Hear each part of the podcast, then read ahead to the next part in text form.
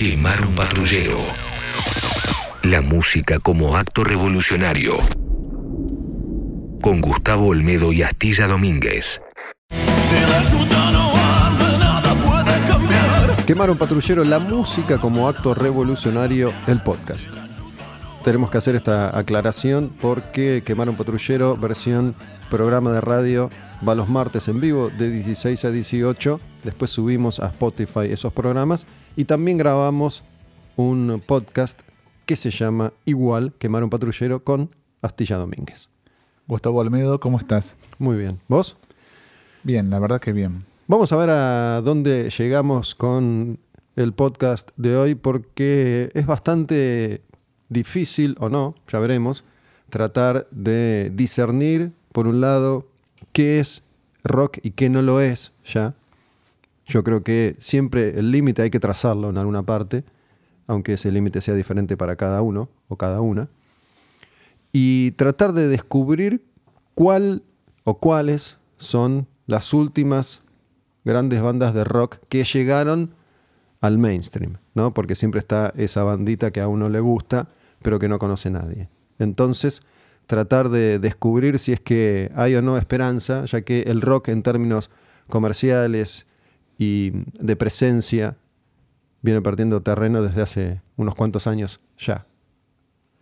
Entonces, todavía me cruzo con gente que ante esta disyuntiva me dice, a ver, la mejor banda nueva que escuché, Foo Fighters. ¿No? Foo Fighters es un nombre que sigue apareciendo y estamos hablando de una banda que tiene 25 años de carrera. No es una banda nueva.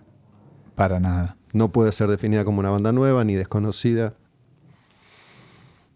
¿Vos tenés algún grupo? ¿Alguna banda? ¿Algunas bandas? Porque también lo que sucede es que cada vez es más difícil describir qué es rock y qué no lo es. Muchos artistas que antes entraban en la categoría rock, ¿no? Hubo un momento en el que Limp Bizkit podía convivir con Metallica, con Biohazard y con cualquier otro artista que fuera popular en ese momento. Nadie discutía si era o no rock. Te podía gustar más, menos. Te podía molestar si tenía más o menos rap o más o menos bermudas, pero era rock. Hoy es más complicado, ¿no? Por ejemplo, Coldplay no es una banda de rock para mí. No entra en la categoría de banda de rock, más allá de que tampoco es una banda nueva. Para, mí tampoco, tampoco, no. No, no, definitivamente no. Pero Muse sí. Muse, para mí, es la banda de rock que ya no es nueva, porque también tiene 20 años. Pero yo creo que es una banda de rock la más importante de los últimos 20 años, si querés, pero que no se la menciona habitualmente como una referencia del éxito rockero actual. Tendrían que ser los salvadores, tendrían que ser, pará, acá está Muse todavía, que llena estadios en el mundo entero y es una banda de rock, indiscutiblemente es una banda de rock. Sí, a pesar de que existe esa creencia de que el rock siempre va a estar vivo, siempre y cuando exista una banda ensayando en una sala de ensayo, en un garage, bueno, yo difiero un poquito de eso. El rock tiene que ser relevante. Si no es relevante el rock, entonces estamos hablando que o está en decadencia o está por lo menos en peligro de, muerte. No, yo coincido en una parte de tu apreciación, el rock nunca puede morir, digo, tampoco es que no hay nada ahí en el horizonte, porque al menos hay unas cuantas bandas clásicas en el mundo entero que siguen llenando estadios y hay cientos de miles de grupos que en el under siguen funcionando. Digo, no hablaría nunca de, de muerte, sí de algún tipo de decadencia artística, creativa y mm, sobre todo comercial. Bueno, yo tengo una banda para empezar a debatir, si querés, porque ah. dijimos que Muse no es considerada oportunamente, y no sé por qué, me parece que por desconocimiento o porque tal vez no sepan dónde categorizarla, si querés. Es una banda de la cultura rock, ¿sí? Si bien tiene sus, sus incursiones en el mundo del pop, ha trabajado con productores pop, ha compartido escenarios con bandas pop, y se comercializa como una banda pop, en definitiva. La estética, si querés. Em, es una de las bandas para mí pilares de esta especie de resurgimiento del rock o estándar del rock. Pero tengo otra, a ver, que no es Muse. Se llama Ghost. Son suecos. Los conoces. Se hiciste cara. Los conozco. No los tenías en el horizonte. No, me, me, me sorprendes porque, bueno, Contextualicemos, pensando, a ver. Me dejás pensando. Sí, sí, Contextualicemos es quiénes son los, una, los una muchachos. banda sueca que tiene un único líder, lo sabemos ahora, ¿no? que es eh, Tobias Forge, Tobias Forge. si es que se pronuncia así su nombre, que era el que encarnaba al líder de la banda, el Papa Emeritus, que en este momento ya, ya no existe, tiene otro No. nombre el personaje. ¿no? no se sabía quiénes eran los integrantes del grupo, de hecho sigue sin saberse quién está en la banda más allá de él, tuvo conflicto con ex integrantes de Ghost, por eso todos terminaron yéndose y sabemos que el único que importa y que ahora muestra la cara es él. ¿Cómo se hace llamar ahora? Em, ¿Te acordás? No me acuerdo en este momento. Cardinal Copia. Em, bueno, no me acuerdo en este momento. Sí, tiene un, un maquillaje diferente, ya no es un papa diabólico, sino que es una especie de personaje estrambótico. Y es cierto que es una banda bastante, bastante grande, bastante popular. Es una banda de rock, indiscutiblemente. No sé si es lo suficientemente popular como para entrar en, en- en cierta categoría. Es cierto, no es tan popular, pero al mismo tiempo te digo, tiene menos de 10 años la banda, activamente, al menos discográficamente. Su debut es de hace de menos de 10 años. Se editó en un sello independiente británico, ahí tirado al azar, que el sello nosotros sabemos, pues estamos en la materia metalera, que es de Lee Dorian, ex cantante de Cathedral, Rise Above, es el sello, lo descubrió él, entre comillas descubrió, lo lanzó, y poco tiempo después lo fichó una multi- multinacional, Universal me parece que es la multinacional. Son contadas las bandas hoy en día que nacen en un sello independiente para pasar a un sello multinacional. Ahí ya hablamos de un porotito a favor de Ghost en cuanto a la popularidad o masividad. Fueron recomendados hasta el har- hartazgo por gente como Dave Grohl, que de hecho tocó en los discos de Ghost, por James Hetfield de Metallica, por Phil Anselmo de Pantera. Está bien, son referentes, si querés, más vinculados al rock pesado y no tan mainstream como el de Muse. Pero son todos porotos a mi criterio para los chicos de Ghost. Y por otro lado, tienen una compañía de manager que los está posicionando un poquito más arriba. Ghost actualmente es la banda soporte del el tour europeo de Metallica. Digo, son condimentos que van llevando a la relevancia, si querés, de, de mis porotos, de mis muchachitos de Ghost. Es cierto que la cuestión este, estética, si querés, le jugó muy a favor. Eso de no saber quién tocaba, la imagen disfrazado de cardinales, de papa. Pero últimamente tuvieron un poquito de, de enfrentamientos legales que para mí, no te voy a decir que disminuyeron un poquito mi entusiasmo hacia la banda, pero diluyeron un poquito mi interés. No tenés que ventilar todos, todos los puteríos habidos y por, haber alrededor de tu propuesta. Pero fuera de eso, para mí fueron creciendo en su propuesta artística y mm, tienen cercanías con el pop últimamente con, con sus discos.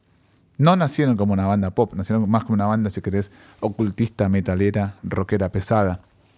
Hoy en día tienen más guiños con el pop, me parece.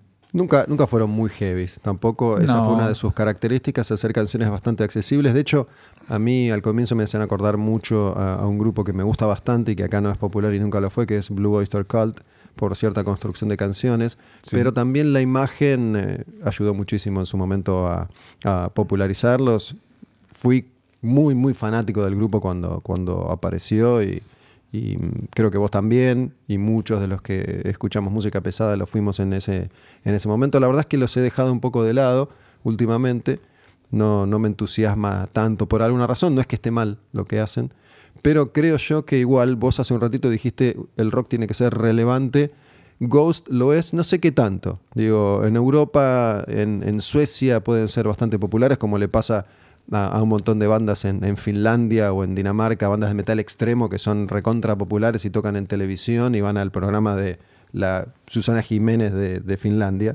Pero en el resto del mundo no son tan grandes. Yo creo que Ghost, en la mayoría de los lugares a los que podría llegar a ir a tocar solos, no es una, una banda grande. Pero es cierto que es una banda de rock y que es una esperanza que está ahí, que está ahí latente y no, no la descartaría. Para no, nada. para nada. Y además eh, te digo que son bastante productivos. En 10 años sacaron cuatro discos de estudio, un disco en vivo con temas nuevos de estudio en ese disco en vivo y un EP, un mini álbum. Está bastante bien.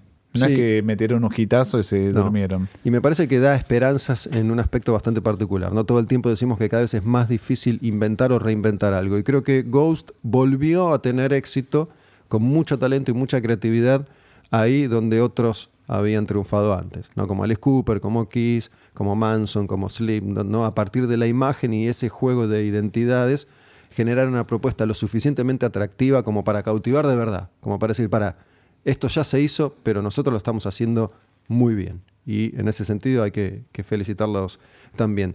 Hay, hay una serie de grupos que podrían entrar en esta categoría. Me parece que lo mismo que sucede con, con Muse, que por alguna razón, me parece que como hoy no hay una escena, como hoy no hay un movimiento que agrupe a todas estas bandas, están desperdigadas y perdidas por ahí, en solitario. ¿no? Muse y Black Keys. ¿no? Black Keys creo que es una banda de, de rock, que es una banda bastante, bastante grande, aunque acaban de sacar un, un disco nuevo y es medio, medio pobre. La verdad que después de tanto tiempo sin, sin sacar disco es, es un poco pobre. Falta ese hitazo, ¿viste? Sí. No te digo que tengan que hacer algo nuevo, no, pero faltan canciones, falta hit, es cierto. Falta, falta hit. Pero bueno, es una banda de rock que, que está ahí, también ya tiene 20 años de, de carrera, 20 años de trayectoria. Arctic Monkeys. Arctic Monkeys me parece que es un clásico. Digo, si, si Foo Fighters son los Beatles, Arctic Monkeys son los Rolling Stones. Digo, tienen Ok. 20, 25 años de carrera ya, ¿no? También es una banda grande, es una banda de rock, es una banda relevante, es una banda popular. Pero es una banda clásica ya. Es un grupo que ya tiene muchos años de, carrera. Venía pensando, digo, tampoco me generó nunca demasiado entusiasmo y me parece que además quedaron ahí, en la puertita del, del éxito, ¿no? Royal Blood, que es una banda de rock, que tuvo un par de hits, que creció bastante, pero para mí es un me. Digo, no, no me dice nada, no me aporta mucho, no creo que, no creo que la salvación esté ahí. No hicieron para mí bastante bien la transición entre el primer disco y el segundo disco. El primero que les dio un poquito de relevancia por esa fórmula de bajo distorsionado, batería, más o menos como White Stripes, pero sin, sin un instrumento. O sea, en este caso Royal Blood, sin la guitarra. Para mí no hicieron bien esa transición y se quedaron sin ideas en su segundo disco. Es algo que no pasaba antes. Pero para mí sobre todo faltan íconos rockeros, Gustavo. Falta una persona o un músico, una música, alguien que vos veas y le tengas cagazo. Esa persona que te a inspirar terror. Esa persona que cuando nosotros éramos chicos teníamos miedo de ver entrevistas. Y a vos, te- a vos te habrá pasado de toparte con músicos diciendo, la puta madre, ¿qué le pregunto a este tipo? Lo tengo que mirar a los ojos, ¿qué hago?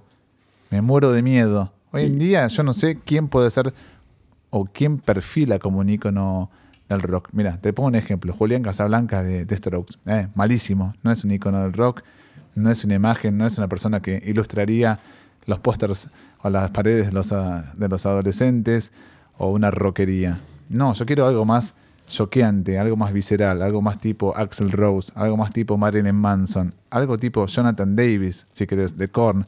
Alguien que te dé algo con su estética, con tan solo ver una foto que vos te sientas identificado, decir, yo quiero parecerme a ese, yo no me quiero parecer a Julián Casablancas. Capaz que en ciertos aspectos monetarios, eso sí, seguro, pero artísticamente no. Me parece que eh, es un modelo que ya no corre.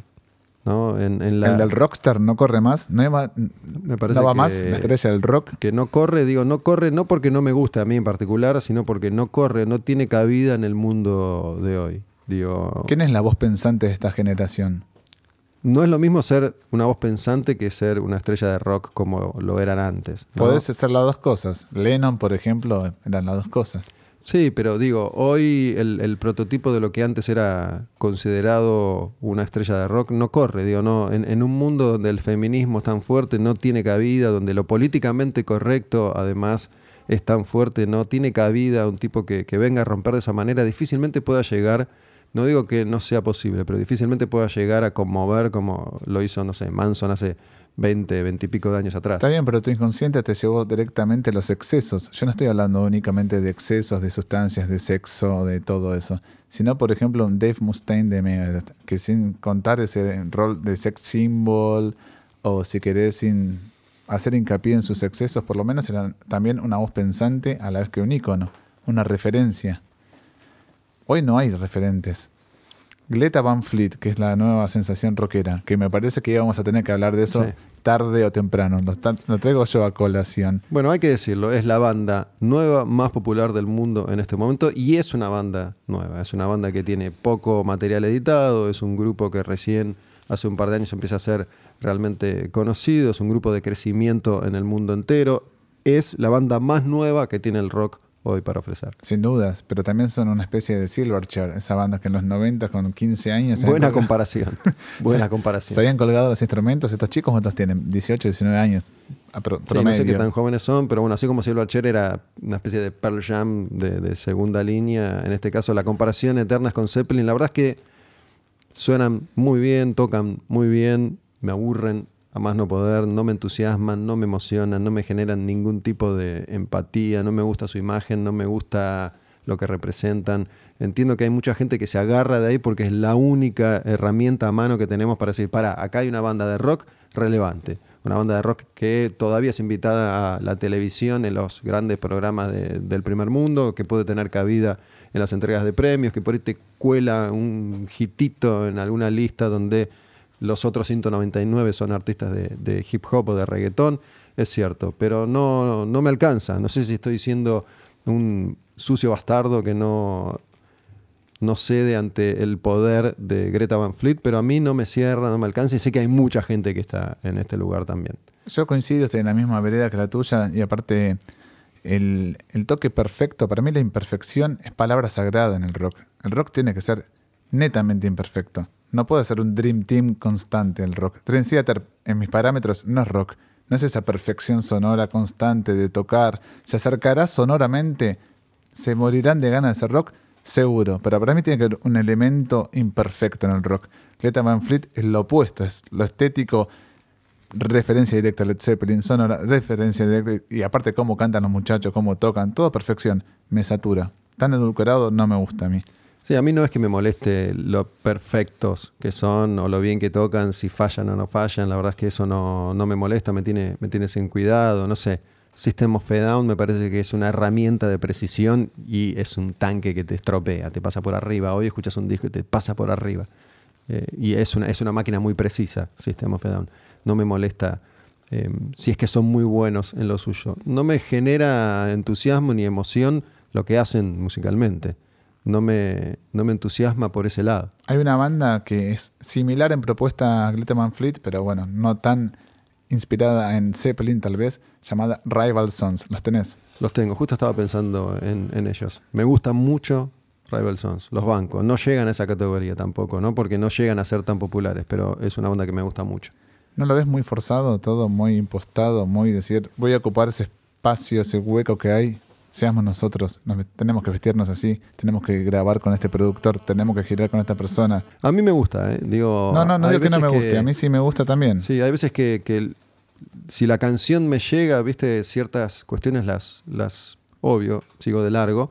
Me parece que, de nuevo, es muy difícil exigirle a un grupo de rock que hoy sea muy popular por todas las razones que estamos esgrimiendo ahora mismo. ¿no? Ya a- al mainstream le interesa menos que nunca, ¿no? Si bien la, la industria de alguna manera combatió al rock y lo que representa desde, desde siempre, antes, antes era imposible obviar a ciertos artistas porque el negocio pasaba por ahí. Hoy una banda como Rival Sons, con lo que representa, con la imagen que tienen, con el sonido que tienen, además de que tampoco es una banda nueva, pues ya tienen 15 o 20 años, 10 seguro, un poquito más también. poquito más también. Eh, me parece que está muy, muy bien, muy bien lo que hacen. De ese tipo de bandas que hacen ese tipo de rock es mi favorita. ¿Y por qué te parece que no hay lugar para el rock, siguiendo tus palabras, y de repente una película como la de Queen es un éxito en taquilla en todas partes del mundo y se están realizando biopics de bandas como Motley Crue? es muy fácil la respuesta, te la doy. Es un clásico, es, es Sí, sí. Freddie Mercury, es Queen, por la misma razón por la que Queen con Adam Lambert llena estadios en todo el mundo, y ACDC, Guns N' Roses, Rolling Stones y Metallica siguen llenando estadios en todo el mundo, Bien, son, son bien. consagrados, ya son clásicos. Bien, ahí hago la pausa. Entonces, hay público para este tipo de música. Yo creo que van a buscar otra cosa en ese sentido. Sí, van a, van a buscar, digo, de hecho, diluye todo eso que vos estabas pidiendo hace un ratito, queda diluido, edulcorado, vomitado y estropeado con las películas de Motley, de Elton John, de Freddie Mercury. Digo, a mí cuando veo esas películas me pasa lo siguiente, a mí por lo menos. Digo, quiero escuchar la música, me gusta la música, me emociona la música. El resto casi que me da un poco de vergüenza ajena. ¿no? Digo, la película de, de Freddie Mercury como historia no me dice nada. ¿no? Si te pones en purista, resulta que está bastante mal contada y tergiversada, no importa. Sí me emociona la música de Queen. Y me voy del cine con ganas de escuchar Queen. Con la película de Motley me sucedió lo mismo. Me parecieron él y Ozzy, cinco imbéciles. Cinco imbéciles. Pero me fui con unas ganas de escuchar música. Estuve una semana escuchando hard rock. Digo, me da ganas de escuchar esa música, pero lo que me estás vendiendo me da ganas de irme. Si el rock va para la derecha, quiero correr hacia la izquierda. Bueno, pero esa película tal vez no estaba destinada a gente como vos, digo, de tu generación. de No creo que le importa a casi nadie de 14 años esa película. La de Freddie Mercury puede ser porque es un personaje bastante más conocido, es cine de, de primer nivel, digo, no es la película de Motley que fue a Netflix directamente. Bueno, también entonces esperemos a que pase un poquito más el tiempo y veamos qué hace esa gente que tiene ahora 14, 15 años, a ver qué está haciendo dentro de 5 años, a ver si finalmente cae en las tentaciones del rock. Tengo otra, otra banda o un par de esas que, que antes podrían haber entrado en la categoría rock. Hasta hoy pueden ser tal vez nominadas en algún tipo de entrega de premios en alguna categoría rockera, pero yo creo que no son, no son bandas de rock. Si me pongo en purista, Imagine Dragons no es una banda de rock y 21 Pilots tampoco, que son dos bandas bastante nuevas, muy, muy populares, muy exitosas, que tienen un, un nicho propio, si se quiere. En algún momento 21 Pilots podría haber sonado al lado de Limp Bizkit, qué sé yo, hace 20 años, digo, en en esa bolsa. Ponele. Hoy me parece que no, no es una banda de rock. Imagine Dragons tampoco. No.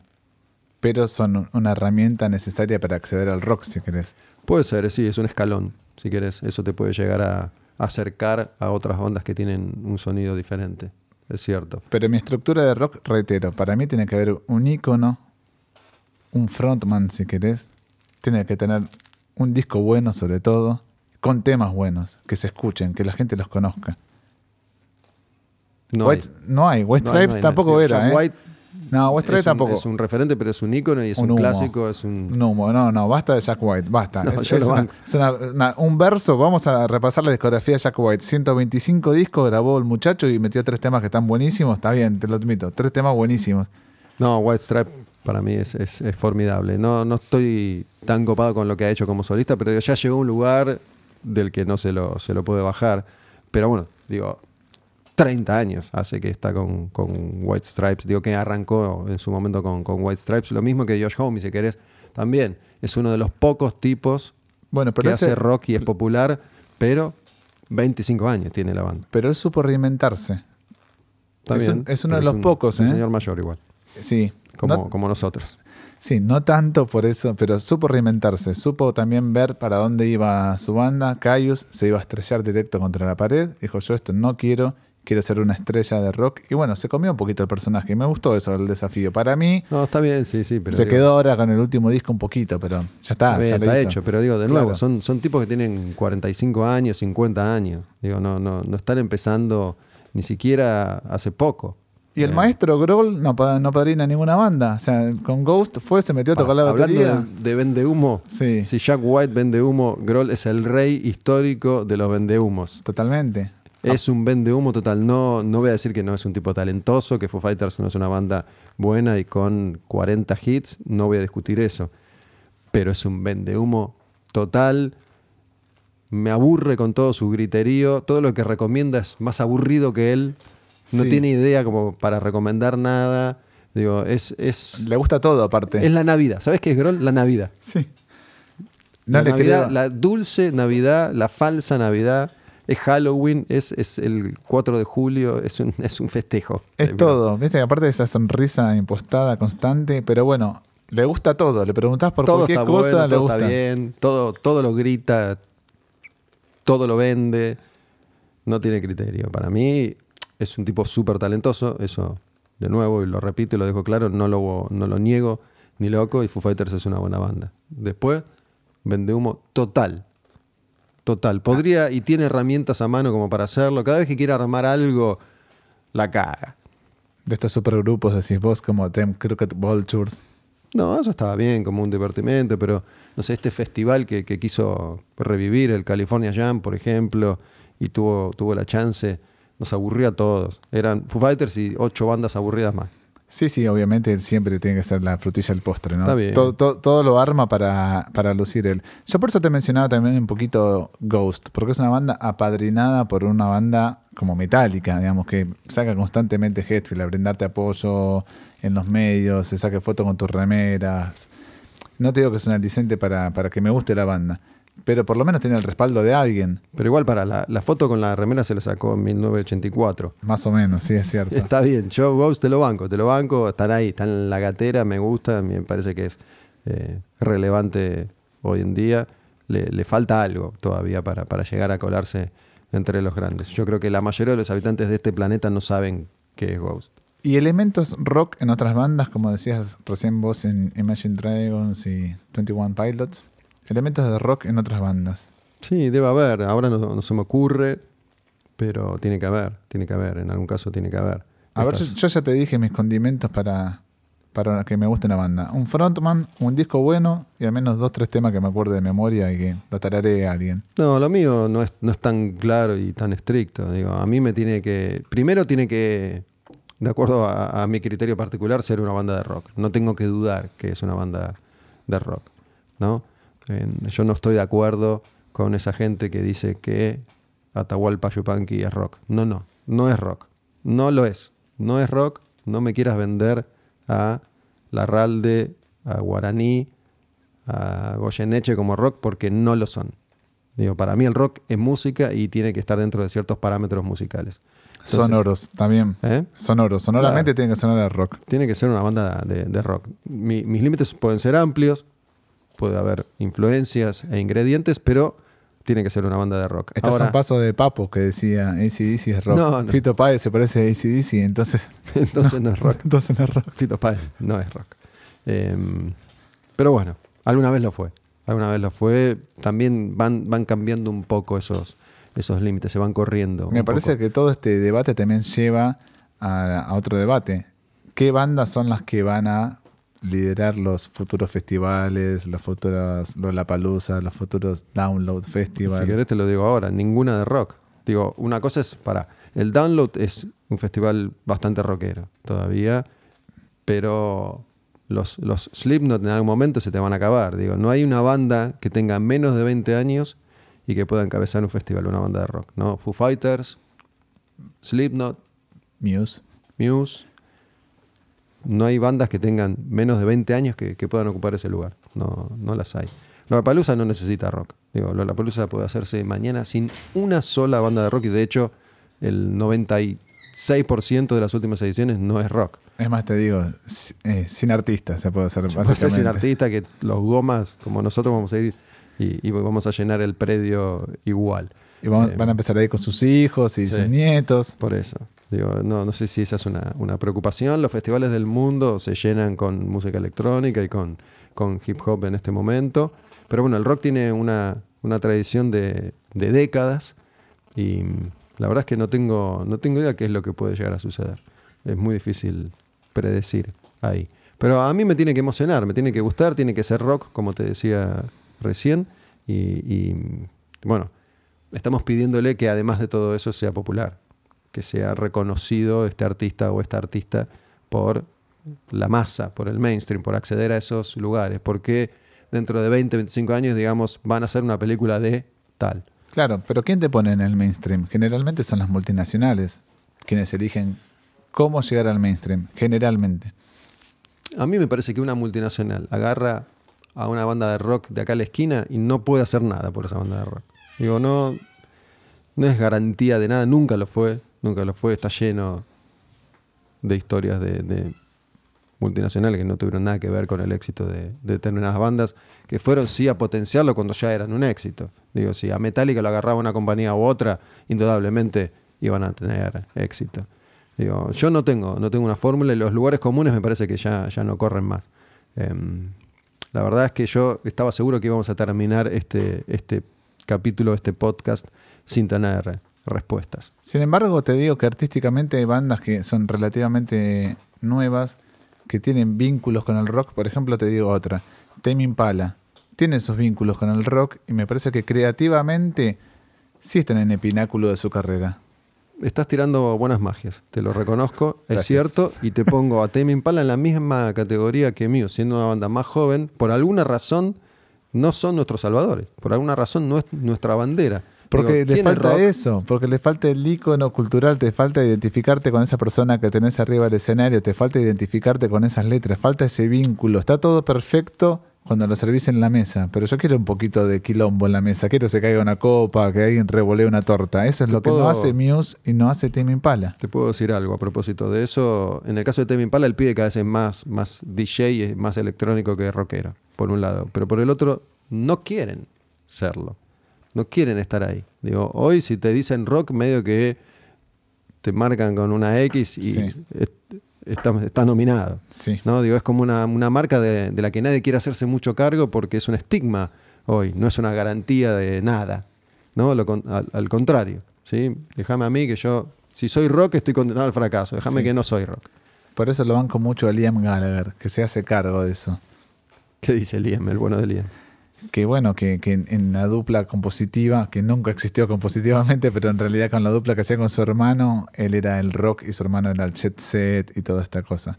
Como jocosamente riéndose de que su hermano está en otra aventura musical y él defiende el rock de guitarras. Que es cierto, pero igual no es em, suficiente para llenar estadios como estamos hablando, para vender millones de discos, aunque sigue siendo un icono cultural, me parece un referente ineludible Liam Gallagher. Pero es uno de los pocos que no le esquiva las balas. Es, sí, soy rock, me la banco.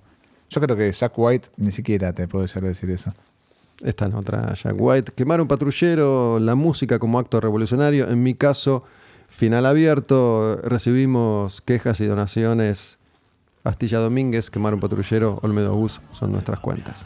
Si la